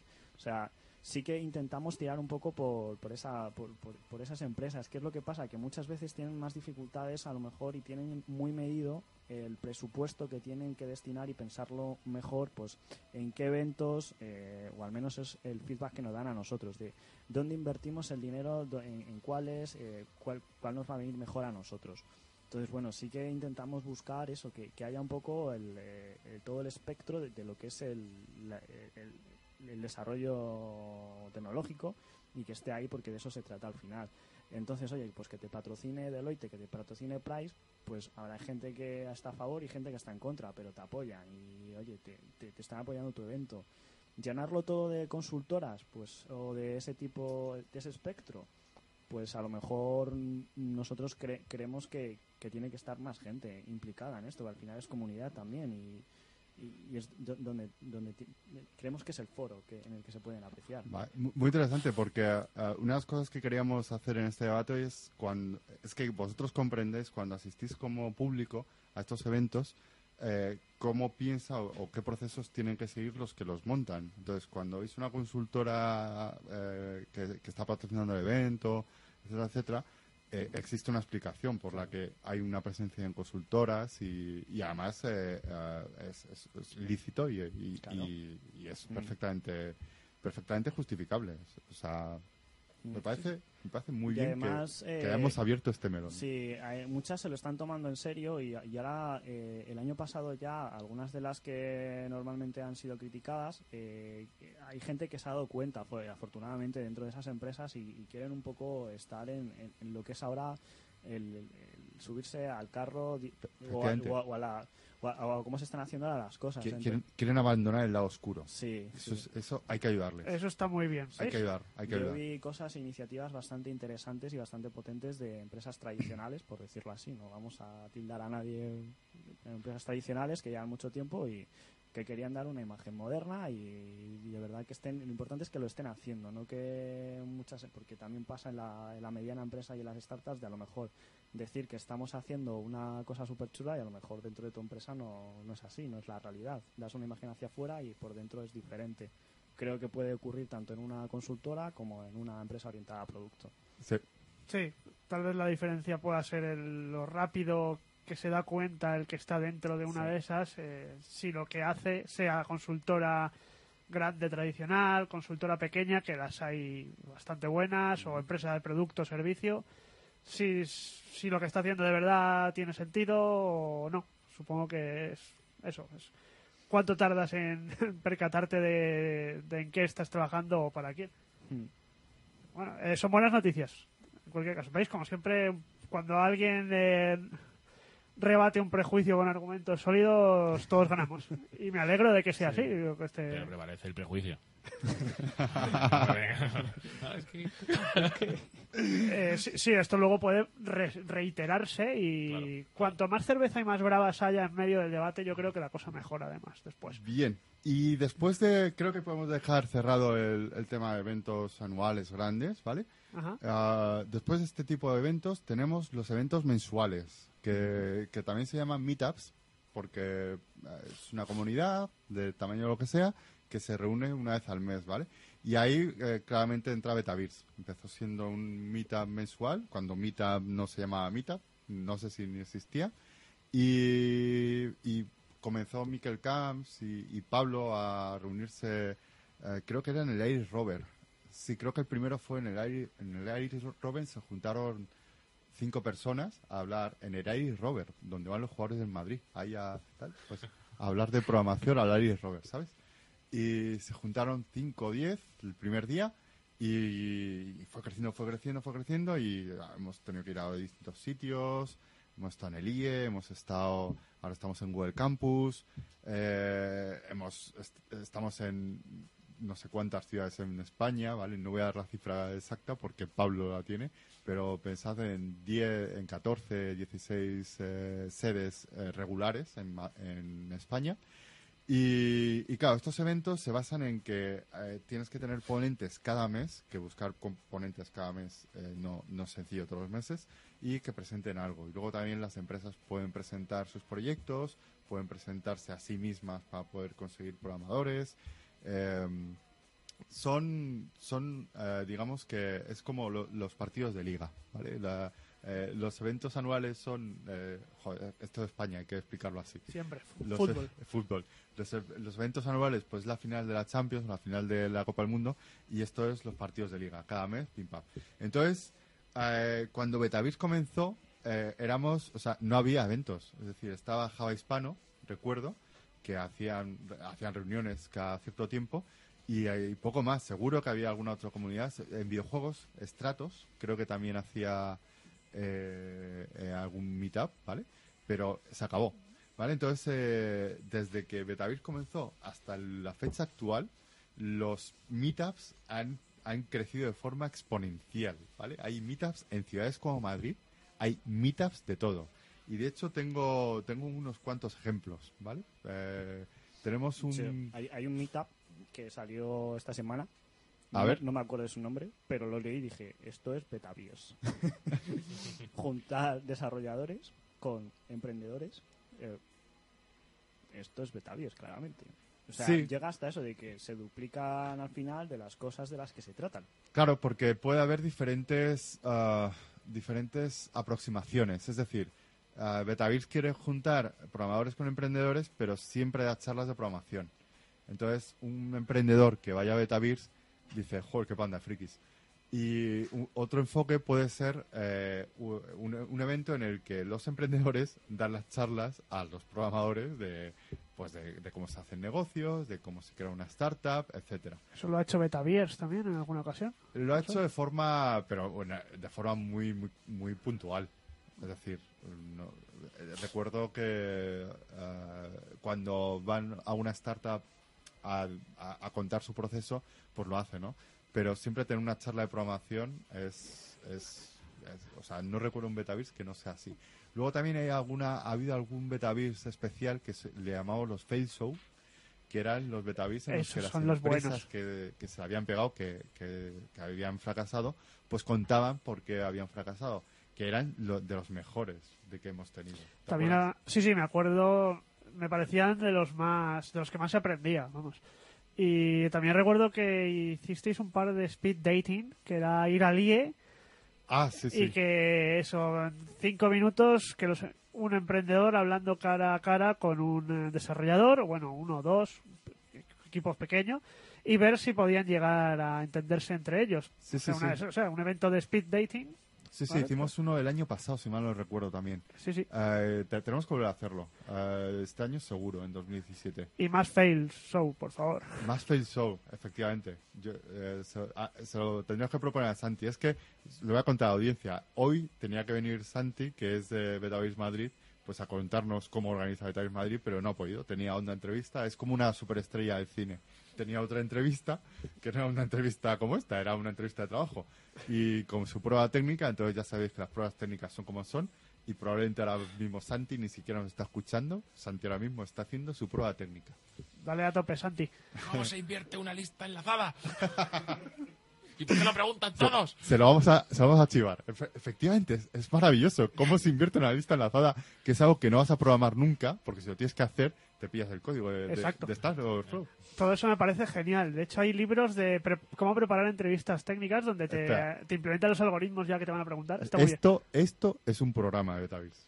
Esto es un programa. Exacto, Esto exacto. es un programa. Porque lo de hacer mock interviews y ese tipo de cosas a mí me fascina Es también. grandioso. Esto es un programa de... Esto es un programa. Pero de momento vamos a centrarnos en la polémica. Hemos llegado a la burbuja de las startups, digo, de los meetups. De los meetups De los meetups. hemos llegado a la burbuja. No Yo te, creo que sí. no te haces una idea. Bueno, para empezar, quiero hacer un disclaimer y decir, estamos Eh. a favor de todos los meetups. Nosotros tratamos todos los temas con nulo rigor y este no va a ser distinto. Efectivamente. Pero, eh, por ejemplo, tenemos el, el meetup de IMAX. Hay un meetup de IMAX Madrid. Entonces, gente se reúne para hablar de IMAX, ¿vale? Eh, quien no lo conozca es un editor de texto desarrollado por nuestro, nuestro querido y amado Stallman. Richard Stallman. Efectivamente, que Dios lo tenga en su gloria, aunque no esté muerto. Y, y eh, entonces, eh, pues eso, un meetup de un editor que es muy antiguo. Sé que debe ser una versión hace relativamente poco, un par de años, una cosa así. Pero vamos, eso, ¿vale? No estamos hablando de un meetup de, JavaScript. Pero, si queremos ver lo que es eh, la efervescencia de los meetups, tenemos meetups de JavaScript. Esto me lo ha mandado Rodrigo. Un saludo, Rodrigo, porque nos hemos echado una risa esta mañana diciendo, sí, ¿cuántos meetups de JavaScript puede haber en Madrid? Pues tenemos 100.000 millones. Madrid JS, no JS, Madrid Angular Madrid, React Madrid, React Native Madrid, Ember JS, Frontend Madrid. eh, y, y ha sido un comentario en una conversación de Telegram. Es decir, sigo- seguro que nos metemos y tenemos más. Entonces, me parece grandioso que haya un meetup de, de un framework específico de JavaScript, porque seguro que eh, a la velocidad que evolucionan, pues tienen un montón de cosas que hablar dentro de un mes y otro, ¿vale? Pero claro, tenemos ya una sectorización de, de meetups que, que es Sí, impresionante. no, pero es lo que dices, si al final el símil lo podemos ha- seguir haciendo con el fútbol. ¿eh? Es que hay un meetup el lunes, el martes, el miércoles, el jueves y el viernes. Sí, sí, sí. Sí, sí, esto es A las 7 de la tarde. Copa del Rey, tenemos La De lunes o domingo. Liga. Me, me dicen que el ADA Code Group. Eh, ah, Adaco Group. por supuesto. Eh, y ahora saludo. están empezando a petar los meetups de programación funcional. Eh, por ejemplo, la gente de Haskell Madrid organiza muchas cosas y siempre nos tienen al día. Eh, Scala también. Escala, sí, sí. Eh, no sé, parece que, claro, como es el nuevo hype, eh, la programación funcional, pues cada vez más meetups sobre programación Meetup, funcional. saco. Y luego tenemos eh, Dataverse, que es un meetup de, de Big Data. Eh, y de Big Data hay por lo menos tres o cuatro más. Sí. Solo Y- en Ma- estamos hablando solo en Madrid. Claro, en una ciudad más pequeña eh, esto no ocurre, ¿vale? No puedes hacer un, un meetup de IMAX en Guadalajara. o de BIM. Hay un meetup de BIM, lo organiza también eh, Carlos Hernando Cherny, un colega. Un saludo, que Y, es y otro... que tú has sido. Y yo he ido a un meetup de así BIM, que así que sí. empezamos por esto. Nosotros vamos a estos meetups. Claro, hay de Emacs, hay Aunque de BIM, hablemos mal de ellos, vamos, a vamos, todos. porque No. a mí me parece grandioso. O sea, estamos de coña, pero a mí me parece grandioso que puedas ir a un meetup de Android, por ejemplo, una vez al mes y aprender y conocer a gente que utiliza tu misma tecnología. Ecos. Es una de las ventajas de vivir en una ciudad como Madrid. Claro. Esto Eh, es- Pero yo creo que al final eh, que, que haya un meetup de IMAX, de BIM, de Android, pues oye, es el meetup de Android, es el meetup de IMAX, pero que haya dos meetups de Android, o tres, o cuatro. Y empezar como... Es que parece que si no tienes un meetup es como antes el que no tenía un blog. No estás ahí, no, es- no estás eh, puesto, no estás en, en la comunidad. No es necesario, o sea, ¿por, por qué esa discrepancia? Es que yo no puedo llegar y hablar con, con Dani y decir, oye, mira, Dani, tengo una idea muy parecida de Betaviers o con Jorge, con Adolfo, de Hackathon Lovers, eh, y luego ya a lo mejor si no cuaja, pues sí, mira, me creo mi meetup, ¿no? Mi, mi historia y la hago como, como yo quiero. O sea, ¿por, por qué puede haber esa, esa dispersión al final eh, en la hora de, de hacerlo? Sí, son, eh, yo, yo creo que es como que, que va muy metido en, nu- en nuestra forma de trabajar, que esto encaja muy bien con algo que iba a decir ahora. Eh, creo que somos muy de hacer fork, ¿vale? Nosotros los programadores creo que somos muy de forkear. Clones. O sea, y no, no está mal, es decir, yo estoy de acuerdo con que alguien pueda sacar un meetup nuevo y si funciona, eh, o- estupendo, porque generalmente eh, si cree que hay algo que se está haciendo mal en un meetup, lo lógico es que intente cambiarlo, pero si no puede cambiarlo porque los que lo hacen tienen unas ideas específicas de cómo se hace, pues bueno, crea, hace un fork. Entonces, eh, lo que fastidia es que al final no mergen, ¿vale? Está, hay, que hacer fork, sí, pero hay que mergear, ¿vale? Entonces, eh, joder, qué, qué filosóficos estamos, ¿eh? Eh, entonces, eh, eh, esto va a colación con que nosotros somos así, somos de forquear y tal. Pero es que, pensadlo un momento, ninguna profesión, ninguna, se acerca al nivel de meetups que hacemos nosotros. Ni de coña. Es que, pero no es que nos acerque, es decir, lo que nosotros hacemos con los mitas son los congresos de toda la vida. El congreso de, de anatomía. Entonces se van los médicos que eh, especialistas en anatomía, se reúnen una vez al año, una vez cada seis meses, y hablan de sus cosas, que, que está muy bien. Pero claro, no hacen un meetup de anatomía. ¿Os imagináis un, un meetup de oftalmólogos? Es decir, es impensable, ¿vale? No, no, es... Y esto va, es consustancial a, a cómo eh, eh, el conocimiento en nuestra profesión evoluciona y en el fondo en cómo somos, ¿vale? Porque en el fondo eh, deberíamos ser los tíos autistas que están delante de una pantalla, pero en el fondo nos, nos gusta mucho juntarnos en una habitación, ponernos unos micrófonos, a hablar de, de- de este tipo de cosas. Nos gusta ir a, a eventos, conocer a otra gente, hablar con otra gente de lo que aprendemos y de lo que, de lo que hemos aprendido. Y, y es que somos así, entonces, Sí. eh, David, ¿Quién iba a decir que con la fama que tienen los ingenieros informáticos y de Teleco de ser personas tan hurañas, tan metidos en sí mismo, tan pro burbujita personal y tal, y Sí. que somos personas normales y que tenemos nuestra función social como el Bueno. resto de los humanos, ¿no? Y normales, que somos, Sí, sí, y, que normales. somos y que somos sociales, Bueno, ¿no? Y es- sociables, quiero decir. sociables sí, eh, lo compro, normales, ah, A mí me parece parte de formación de un ecosistema que va a acabar siendo sano. Es natural que salgan tantas cosas, se acabarán quedando unas, otras no. Como pasó en el mundo JavaScript, como hemos empezado a hablar al principio, un millón de frameworks, al final se quedan los buenos, pero es síntoma de que esa tecnología interesa, gusta y, Y que se hacen cosas. y que se hacen cosas. Creo que es inherente al hecho de que nuestra profesión está normalmente asociado a personas creativas que tienen la necesidad de generar algo suyo. Y sí, es cierto que puede llegarse el efecto de burbuja y de no sé ya ni a dónde acudir ni de qué va esto. Creo simplemente que a- algunos se acabarán por morir, por desuso, y eh, se quedarán los que la gente de verdad apoya. Pero no me parece mal que surjan. Ah, tengo una duda ahora mismo. Sí. ¿Hay mitas de Pascal? Eh, si no lo hay, lo tendríamos que montar ya. Lo tenemos que hacer ya. Y, y coincido, coincido, Mañana. Pasado mejor, que mañana hay otro. coincido con lo que has dicho de lo que habéis dicho los dos de que nuestra profesión ha tenido sigue teniendo para algunos periodistas algún infame periodista eh, un halo sí un halo como de gente huraña gente normalmente hombres eh, acomplejados con su físico eh, que no salen de su casa que no son capaces de relacionarse Vírgenes. vírgenes que viven con sus madres, eh, que juegan al WoW, Gordos, gordos, sí, en fin. Todo eso, bueno, pues sí, me parece estupendo hasta que de verdad te metes en la profesión y ves que somos probablemente los que más hacemos por juntarnos y conocernos. Y bueno, yo esto lo he hablado con diseñadores, que es otro gremio con el que solemos trabajar muy cerca, y ellos también flipan un poco con esto porque dicen, es como si yo mañana me dedicara a colgar en alguna página todos mis PSDs y mis, y mis mocks de lo que yo hago, me parece impensable. Y vosotros os pasáis el día subiendo código a una página, GitHub normalmente, descargando ese código, haciendo vuestros clones de ese código, mejorándolo a veces o simplemente usándolo. Y, y claro, ellos no lo entienden, pero es que eh, me parece que sería imposible aprender a programar si no leyeras código de otras personas.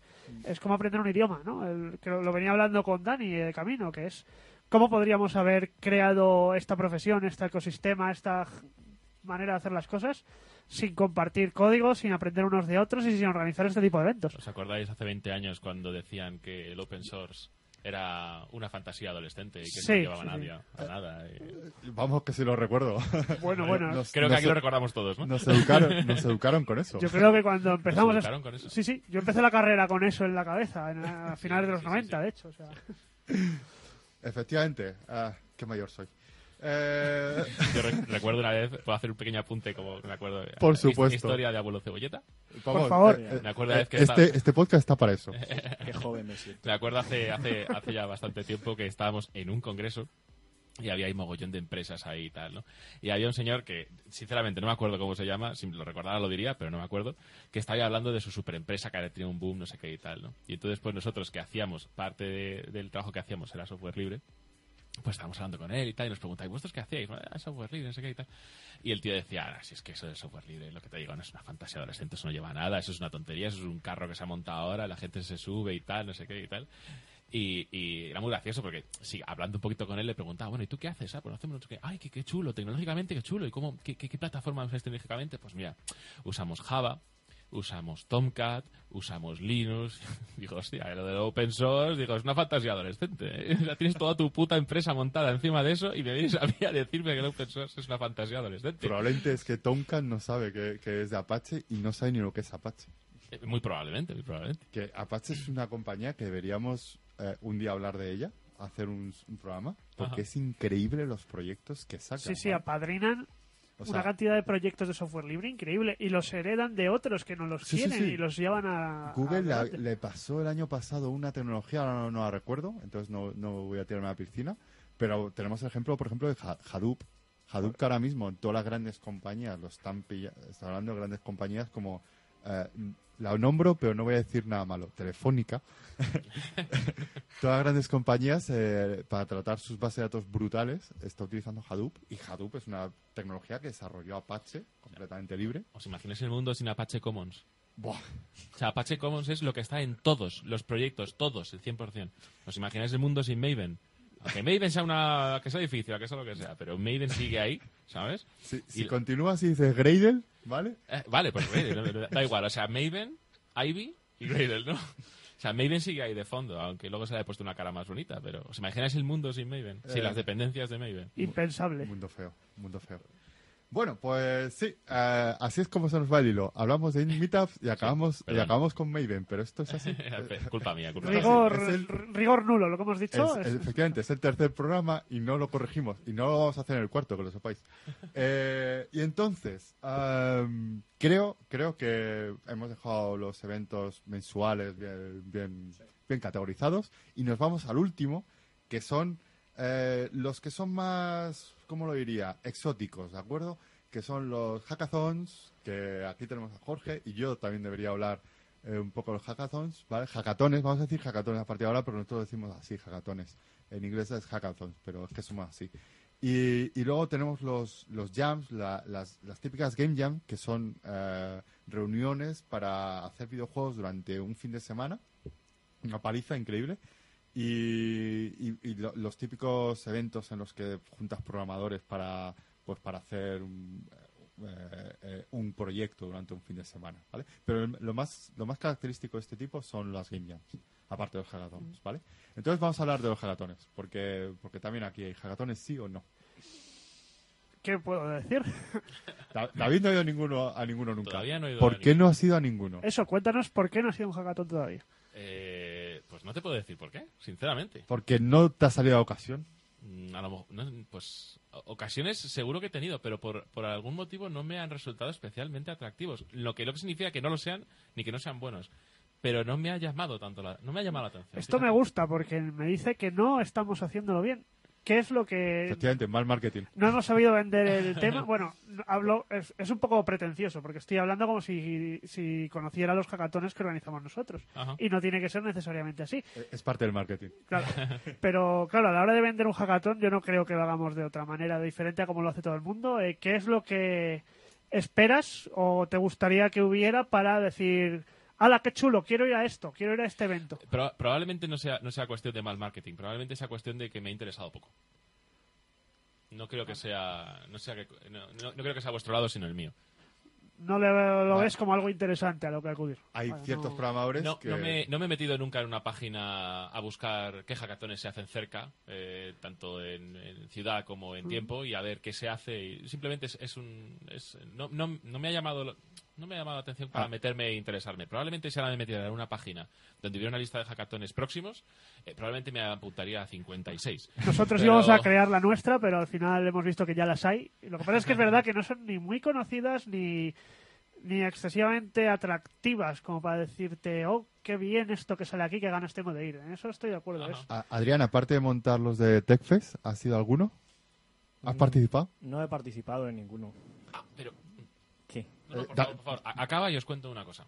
Vale, Vale, no has participado, pero has montado. Es decir, He has organizado, montado. pero no has participado. sí. Wow. Sí, sí, porque, hombre, a ver, a la, a la gente le, le gusta el, el hecho ¿no? de, de- de los hackatones, ves cómo funcionan. No solamente lo monto yo, al final yo en, en TechFest el, el hackathon poco ayudé a, a organizarlo. Sí que pues un poco de que puede ir el hackathon, ideas, pero el hecho de mm, envolverlo entero, ¿no? De vestirlo, tam- tampoco era solamente tarea mía, ¿no? Tenía más compañeros. Y bueno, el, hecho de no participar en un hackathon al final es como el... mm, mm, no a lo mejor una barrera de entrada, sino un poco más el hecho de, de qué, voy a hacer allí, ¿no? De, te sientas y dices, eh, ten- tendrás las comunidades suficientes como para poder desarrollarlo, ¿Qué- a qué te enfrentas allí, cómo vas. Eh, ya a veces hay hackatones que el marketing no está tan bien hecho, o sea, ves cosas raras que se intentan juntar. De, Oh, a, a mí, Uy, a- sí, sí, sí. a mí- raros. a mí, a mí es lo que algunos hackatones me, me ha, me ha chocado mucho. De, ¿y por qué, por qué un hackathon esta gente y sobre esto eh, intentando llegar a, a esta solución? A mí me, ha- me han chocado por eso algunos. Y, y bueno, en el de no he participado porque no podemos participar los organizadores, es algo que nos marcamos, no participar en nuestros concursos. Es ético. Es- y, y bueno, mm, yo los veo interesantes, sobre todo por eso, porque, oye, eh, a lo mejor no, no sacas un. Porque yo al principio sí que te- tenía muchas expectativas, ¿no? De decir, joder, pues voy a sacar un proyecto que va a estar funcionando al día siguiente, ¿no? Un poco era lo que vendían al principio o lo que al menos a mí me llegaba, ¿no? De, haz tu proyecto y al final, yo que sé, como estaban pa- patrocinados por al- algunas grandes empresas, me acuerdo de uno que vino aquí a la universidad y era para luego tener el proyecto para los Juegos Olímpicos, ¿no? De haz tu hackathon, estás aquí, es, es, la, es era de Atos el, el, el hackathon o el concurso y, y era un poco de eso, ¿no? Y claro, los veías muy grandes y dices, pero ¿cómo voy a montar yo en, en- en un fin de semana o en un día un proyecto tan grande? Pero luego vas, te vas dando cuenta cómo han ido evolucionando, cómo funcionan y vas a algo más práctico, a algo más conceptual, a una idea que esté bien hecha, que tenga sentido y tenga consistencia. Entonces, ahora mismo, con eso y bajo los conocimientos que yo ahora pueda tener, pues sí que me podría sentir capaz de decir, coño, pues me apunto a uno, me da igual con quién y, y montamos algo. Me alegro escuchar eso porque Jorge tiene algo que decirte. bueno, eh, Jorge, eh, eh, eres coorganizador de Hackathon Lovers Ajá. y, y entonces organizáis un hackathon. ¿Cuándo? Organizamos muchos, pero justo uno mañana. El siguiente mañana. El siguiente es mañana mismo. Eh, la verdad es que ya tenemos las inscripciones cerradas, pero bueno. mm, el- Hay, hay que crear hype, aunque ya esté todo Sí, sí. cerrado, hay que crear hype. Es, Pues- es un hackathon de, dirigido al turismo. al sector turístico, efectivamente. es eh, Fitur, wow. Sí, lo organizan Fitur y Minube y el tema es turismo responsable. Eh, el hashtag es Hackatrips. Y bueno, pues hay patrocinadores eh, que han proporcionado APIs y las proponen para, para utilizarlas durante el hackathon. Eh, hay premios de estancias en hoteles, eh, tours guiados por Alcalá de Henares, eh, turísticos guiados. Eh, premios en metálico, Porsche ofrece un premio en metálico, eh, 5 Xbox que nos da Microsoft para los que mejor utilicen su API, acceso premium a Carto, el antes llamado Carto DB, cambiaron de, de marca eh, el año pasado, ahora se llaman Carto, dan también acceso premium a, a su versión community durante dos meses. Eh, y Cabify también da premios de- en crédito para que mejor uso haga de sus APIs. Entonces, eh, todo está pensado para fomentar el- un turismo responsable e ideas que puedan tener cabida en el sector turístico. Se cobra entrada, es una cosa que no habíamos hecho hasta la fecha, eh, lo de cobrar entrada, pero bueno, eh, creemos que haremos un buen uso de la misma porque va a ir donada íntegramente a una asociación que Vale. es- Y, aquí me gustaría puntualizar eh, la razón por la que habéis eh, decidido cobrar la entrada, que es que eh, lo han decidido porque normalmente cuando organizas estos eventos, todos, los meetups, eh, eh, los eventos anuales, la gente se apunta y no va, exacto. que es algo muy mal. Es decir, si te apuntas tienes que ir, ¿vale? Es el- porque Sí, si sí. no la gente piensa, Dimensionar espacios. tienes que dimensionar espacio, piensas que vas a tener a 30 personas y luego van 10. Eh, sí, nos ha Con pasado. suerte. Llevamos tres años organizándolos y los números que hemos ido sacando es que la asistencia media es del 40%, entre el 40 y el 50 de los apuntados. Y nos hemos visto en situaciones, pues, lo, como habéis dicho, hay que dimensionar, pues tenemos que comprar comida para todos. Y claro, si pensamos en comprar comida para 100 y vienen 50, pues te sucede lo que nos ha sucedido alguna vez de tener que irnos a una iglesia a dar la comida o repartir bocadillos por la calle a la gente que pasaba porque simplemente se iban a tirar a la basura. Y Entonces se cobra entrada no para ganar dinero, porque eh, los hackatones se, se financian principalmente con patrocinadores, se cobra para que la gente que se apunte realmente vaya. Sí, es una manera de obligarles, entre comillas. Es como el- la gente que paga un año de gimnasio entero al principio de, enero, pues sí. igual. Pero no pasa nada, porque el del gimnasio dice, bueno, no viene mejor. Mejor, exacto. ¿vale? Pero cuando el del hackathon dice, bueno, no viene, no le está haciendo un favor. Claro, nosotros no decimos mejor, queremos que vengáis y en este caso vamos a donar todo el dinero. O sea, no nos lo quedamos nosotros, porque como ha dicho Dani, el hackathon se financia de otra manera. El dinero va a la Organización Mundial del Turismo, al beneficio del Año Internacional del Turismo Sostenible para el Desarrollo, que es 2017. Y de verdad que nos gustaría que todos los que se han apuntado vengan, porque, no sé, eh, nos gusta mucho ver a gente allí programando y, Bravo. no sé, Sí. eh, nos encanta el ambiente que se monta en estos eventos. Seguro que mañana, vamos, va a estar a tope. Hasta arriba esperamos verlo. Y una pasada. Como, Vale. como inquietud, eh, ¿has visto alguna, eh, una cosa, un poco lo que iba a comentar antes, eh, eh, Adrián, eh, he visto en, a- en alguno de los pocos hackatones que he visto, las bases legales decían cosas como que todo el código que desarrolla se lo queda el que lo organiza y ese tipo de cosas. Ajá, muy El- bueno eso. Perdona que te haya interrumpido. No, porque en absoluto, ya, eh, entiende, o sea, ya, ya, ya, ya sabes cuál es la pregunta. Era esa la pregunta. Esa es la pregunta. Nosotros siempre hemos tenido esto en la cabeza y siempre eh, usamos unas mismas bases que nos modificamos ligeramente en función del evento, pero siempre mantienen una misma premisa que no hemos roto hasta la fecha y no vamos a romper. En principio no, no tenemos en mente ni tan siquiera mover una coma al respecto y es que todo el código desarrollado pertenece en exclusiva a los que desarrollan el código. Al menos la propiedad intelectual del mismo es suya. De hecho, lo que siempre hacemos es que la, pedir que los participantes suban su, su código a GitHub.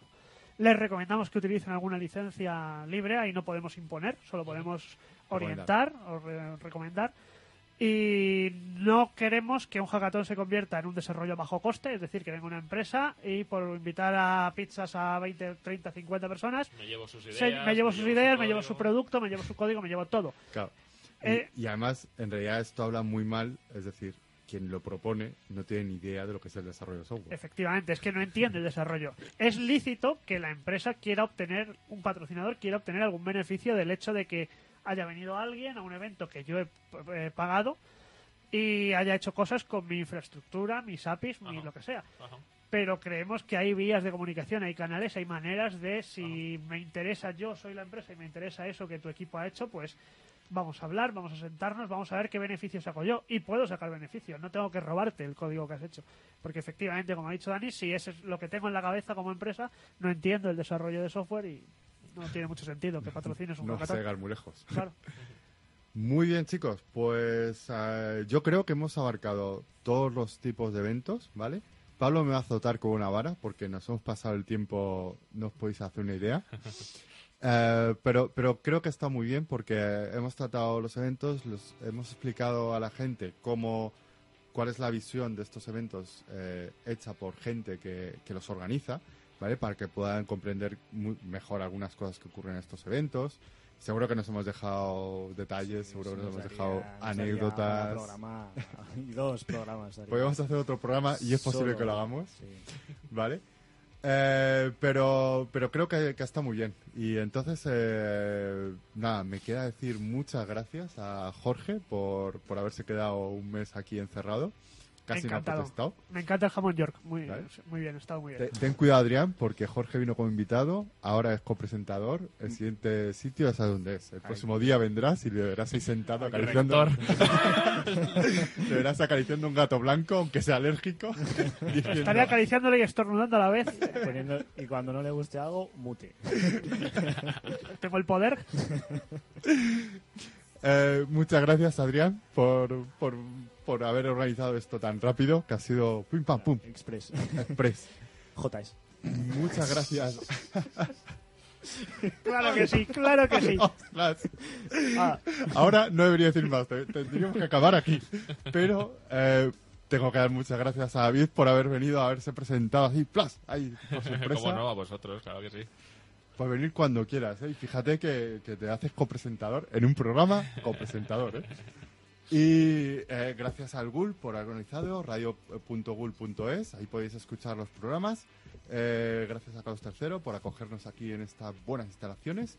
Y nos vemos en Betavirs todos los meses, chicos. a mí me gustaría despedirme A puntilla, Jorge. simplemente dándole las gracias a alguien que sé que nos está oyendo y, y bueno, que me- nos está oyendo además con sus hijos. Quiero darle las gracias a Íñigo y un beso fuerte para Darío y para Ana, que están también escuchándonos. Es, es un técnico muy interesante al que si es posible algún día traeremos al programa para entrevistarles. Simplemente lo dejo ahí. Vale. Muchas gracias por escucharnos. Venga, chicos, hasta la próxima. Adiós, adiós. Hasta luego.